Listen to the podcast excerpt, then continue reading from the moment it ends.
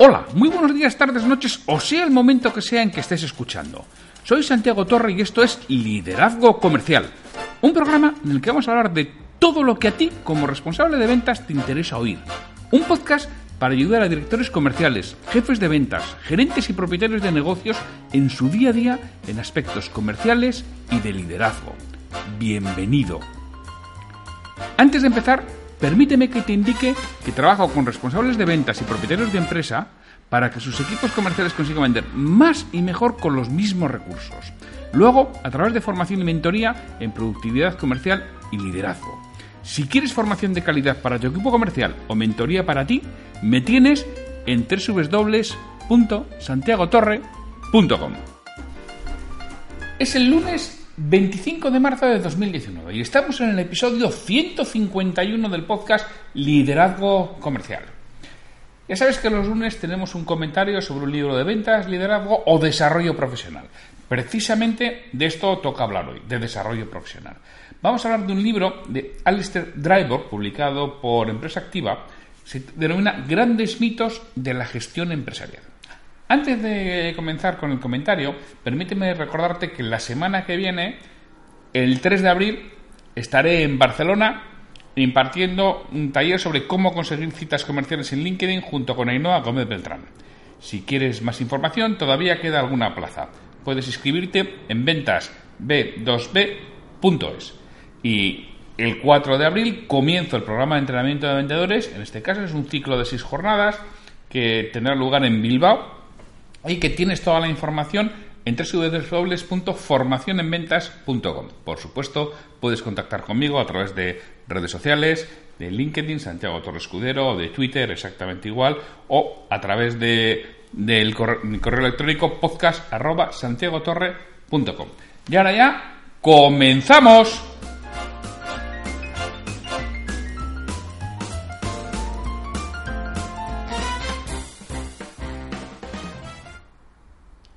Grandes mitos de la gestión empresarial. Está publicado por Empresa Activa y es de Alistair Dreyfus. El subtítulo es Piensa en forma distinta a la convencional para triunfar. La sinopsis nos dice, es un libro destinado a las personas que están dispuestas a desafiar el status quo y cuestionar las supuestas verdades de la gestión empresarial. El libro analiza toda una serie de mitos y dogmas respecto a la fijación de precio o a los recortes de gastos, a la elaboración de presupuestos, incentivos, etc. Un libro que ha ido a repensar lo que creíamos que sabíamos respecto a las empresas y a la economía y a prepararnos para tener éxito. Mi comentario, el comentario que voy a realizar es, inicialmente de entrada, es un libro entretenido. El autor nos explica de manera muy clara lo que él denomina, y yo comparto, grandes mitos equivocados de la gestión em-, empresarial. Nos detalla lo que tienen de verdad y de peligro siete conceptos de empresa que bien trabajados nos ayudarán a destacar, pero que empleados de manera errónea, como a veces solemos hacer, sobre todo las empresas que están mal gestionadas, nos meten más en el pozo. El, primer capítulo habla del, primer mito, ¿no? Que es lo conocido es seguro. En este trata de la naturaleza humana sobre nuestro cerebro cavernícola, ¿no? Y cómo nos lleva a tomar decisiones equivocadas. Este cerebro cavernícola nos dice que lo conocido es seguridad. En aquella época, aquello era cierto. ¿Sabías dónde estaban los peligros? ¿Dónde cazaba el dientes de sable? ¿Dónde estaban los cantibalados? ¿Qué tipo de, fruta se podía comer o de hierba se podía comer o no? Salir de la senda significaba jugarte la vida. Y eso ha quedado grabado en nuestro cerebro, en nuestro ADN. Seguimos pensando en lo mismo. Creemos que si nos movemos por mundo conocido, estamos a salvo. Ese es el primer error de la gestión hoy en día. Seguir solo en lo que conocemos. Con la globalización el mundo cambia muy rápido y nuestro entorno conocido se mueve obsoleto en poco tiempo. Si solo permaneces en él, estarás fuera de mercado y dejarás de ser competitivo.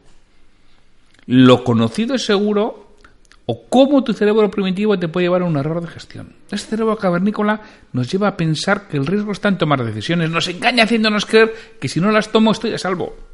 Nunca confronta el riesgo derivado de la toma de una decisión con el de no tomarla. Es una trampa en la que caen muchos directivos. Además, este tipo de pensamiento nos conduce a evaluar las decisiones de manera aislada una por una y pensando que el entorno es estático. ¡No lo es! Nosotros nos quedaremos quietos si no tomamos una decisión, pero ni nuestros clientes ni nuestros competidores lo harán. La conclusión de este primer capítulo es que el primer gran mito erróneo es pensar que no tomar una decisión o posponerlo es más seguro que tomarla. El segundo gran mito del que habla es la fijación de precios. En los tiempos en donde el cuello botella era la producción, cuando vendíamos todo lo que éramos capaces de producir, y sí, sí, eso ha sucedido. En los años 70, mira cómo estábamos. En los años 70 lo importante era producir. Y vendíamos más o menos todo lo que éramos capaces de, de llegar a fabricar. Entonces, ¿qué hacíamos? Fijábamos los precios en función de nuestros costes. Hoy en día todavía hay empresas que lo hacen así. Y algunas, esto es aporte mío, además, por si no les valiera con el primer error, asignan costes indirectos a esos productos como método de fijación de, de precios. Y se empecinan en que por debajo de ellos no pueden vender. Fijar los precios en función de tus costes te va a llevar al desastre. También desmonta las teorías de que los precios tienen que ser lógicos. Nos muestra ejemplo de Dan Ariely, ya sabes que es un economista para mí magnífico y, en su libro fantástico las, las trampas del deseo, ¿no? Pues nos pone muchos ejemplos que Dan Ariely los, pone en las trampas del deseo, ¿no? Que, los precios Dice, el, gran, error es que los precios tienen que ser lógicos, coherentes, iguales para todos. Estar a la altura de la competencia, ajustarse a las condiciones del producto.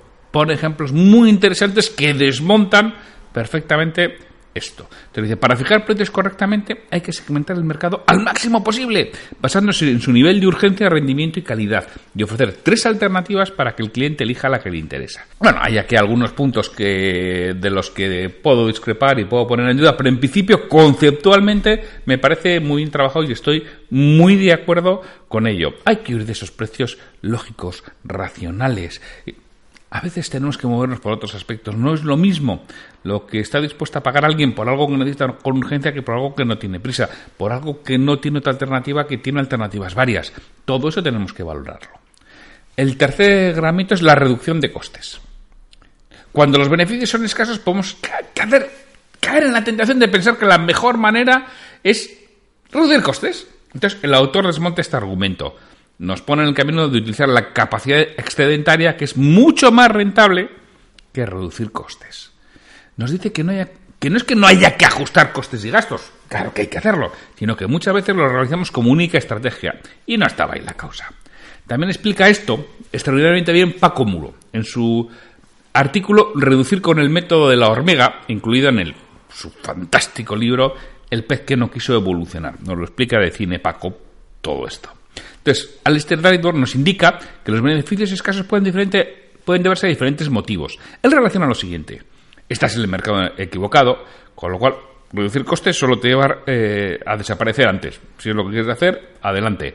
Eres demasiado pequeño, tienes que conseguir crecer, reducir costes no te vale para nada. Es todo lo contrario, tienes que crecer, tienes que abrir nuevos puntos de ventas, tienes que abrir nuevos canales de venta, tienes que reforzar tu departamento comercial tus productos son poco lucrativos.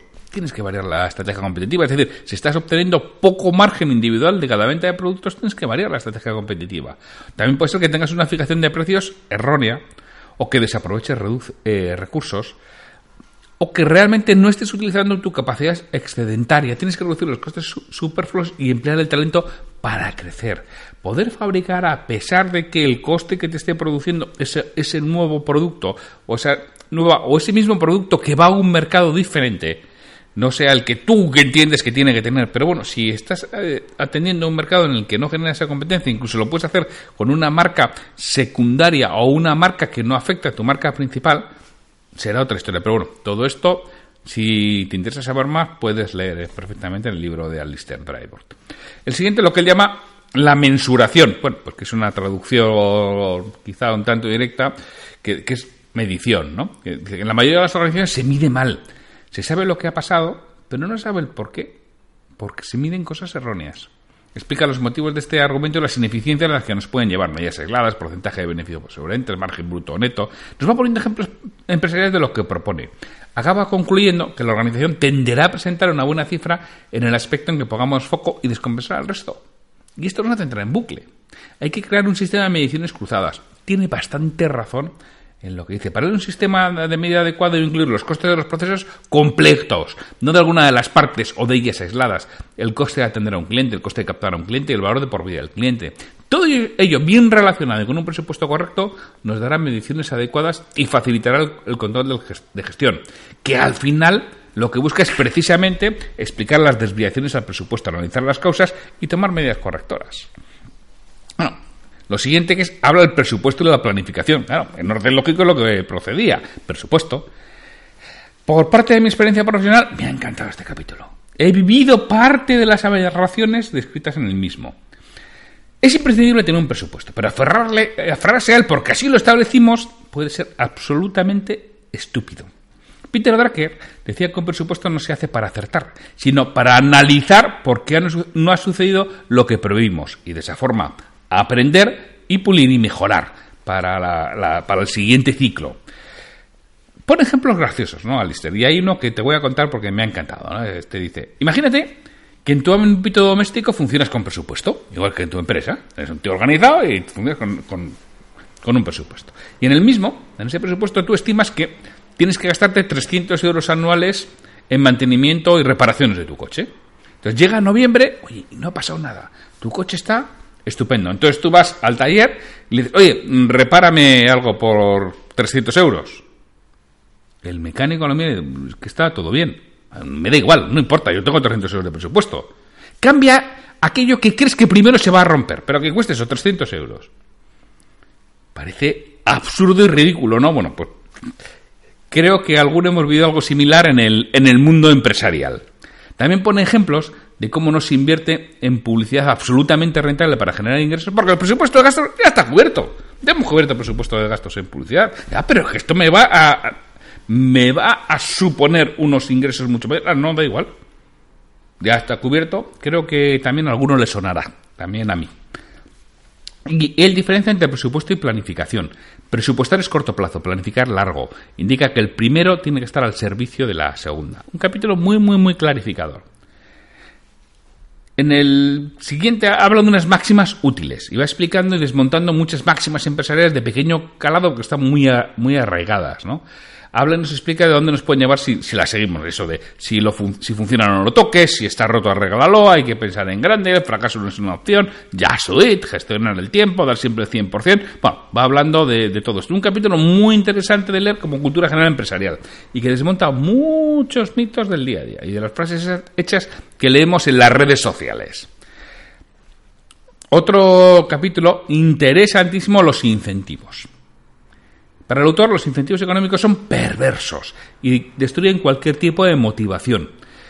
Creo que ya sabéis mi teoría y que va bastante en la línea. Nos va poniendo ejemplos de todo ello para demostrar su tesis. Curiosamente, acaba con la conclusión de que a pesar de la veracidad de todo lo que expone, no podemos prescindir de las bonificaciones económicas. Expone también los porqués de su afirmación. Y ya sabes que yo, antes de leer este libro, ya era muy partidario de eso. Dice que es muy complejo tener un buen sistema de incentivos y que además no es duradero en el tiempo y que hay que ajustarlo permanentemente. Nos da una serie de pautas sobre lo que tendría que tener este sistema de incentivos. Lo primero es apoyarse lo máximo en incentivos no económicos. Si no podemos evitarlo, al menos vamos a minimizarlos. Después vamos a recompensar primeramente el resultado de equipo. Y tenemos que preservar la justicia. Si las personas perciben injusticia, el rendimiento y la satisfacción que han picado un magnífico ejemplo de esto, aunque no viene en el libro, lo podemos encontrar en la parábola de los viñadores del Nuevo Testamento. Si no la conoces, te la resumo. Un propietario acordó con unos jornaleros que fueran a su viña a recoger uvas y les pagaría un denario por el trabajo del día. Una paga muy generosa en aquel entonces. Entonces aceptaron. A lo largo de la jornada fue haciendo lo mismo con quienes se encontraba.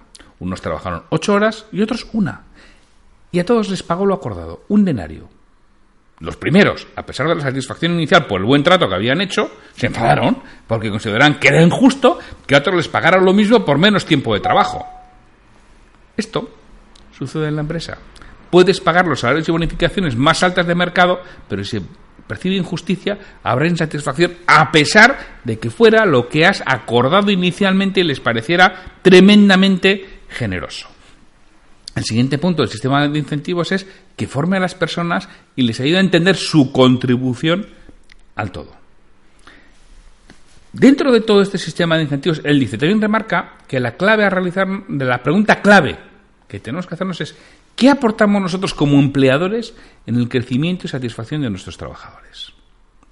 Por último, concluye el libro con una serie de reflexiones y consejos. Sea humano, acepte que el error existe y asúmalo. Usted también se equivoca. Dice, la, la, conducta racional no existe. La persona que vea a alguien haciendo algo que crea que es una estupidez, no piensa que es porque es imbécil. En lugar de eso, pregúntate, ¿en qué circunstancias, con qué forma de entender la situación, con qué estructura de incentivos sería sensata esta conducta? Seguramente, en la mayoría de las veces, ahí va a estar la clave, en vez de pensar que es idiota. Acepta que tienes prejuicios y encuentra los tuyos. Amplía tu zona de comodidad, amigas, es que me gusta llamarle tu zona de certidumbre. Busca ayuda. Cuando creas que no puedes conseguir algo, busca ayuda, que hay mucha gente que puede echarte una mano con ello. Tómatelo con calma, no tengas prisa, haz cambios progresivos, no revoluciones. Y siempre por lo, comenzando por lo que te afecta solo a ti. Y una vez que te hayas cambiado lo que te afecta solo a ti, ya empezamos a hablar de lo que afecta a los demás. Y amplía tu capacidad de autosupervisión. Bueno, pues esto es lo que nos ha ido contando Alistair, eh, Alistair eh, en su libro. En resumen, es un libro muy interesante y para leer con papel y boli. Nos servirá para hacer anotaciones y revisar lo que pensamos y hacemos en nuestro día a día. Segundo, seguramente estaremos cayendo en alguno de estos grandes mitos y lo asumamos como axioma. Digamos, esto es verdad imperativa, es así y, y ya está. Y tiremos adelante con ellos y será un gran error. Como frase resumen, Grandes mitos de la gestión empresarial de Alexis Dryburg, publicado en Empresa Activa, es un muy buen libro de cultura general de empresa. Si te gustan estos temas, merecerá la pena que lo leas. Un libro entretenido, fácil de leer y que te va a ayudar mucho en esa cultura general de empresarial. Y si estás al frente de un equipo o eres propietario de una empresa, te va a venir muy bien. Pues muchas gracias por estar aquí Mañana nos oímos con un nuevo relato o cuento sobre ventas o liderazgo. Pues, sin más, hasta mañana. Me gustaría contar con vuestra retroalimentación y que me digáis qué es lo que quisierais escuchar, sobre todo para los monográficos de aspectos comerciales y de liderazgo. Si este episodio te ha aportado valor, te agradecería que lo compartas en redes sociales para que otras personas lo conozcan. Me ayudarás a ganar difusión y que este esfuerzo que realizo con el programa cobre sentido. Mira, si este episodio lo escuchas en iTunes, te agradecería una reseña de 5 estrellas en la plataforma. Si lo haces en iVoox, puedes darle al botón de me gusta en cada episodio que escuches o dejarme un comentario en lo que es el programa Liderazgo Comercial. Te lo agradeceré muchísimo y responderé todos los comentarios y haré mención en un nuevo episodio del podcast.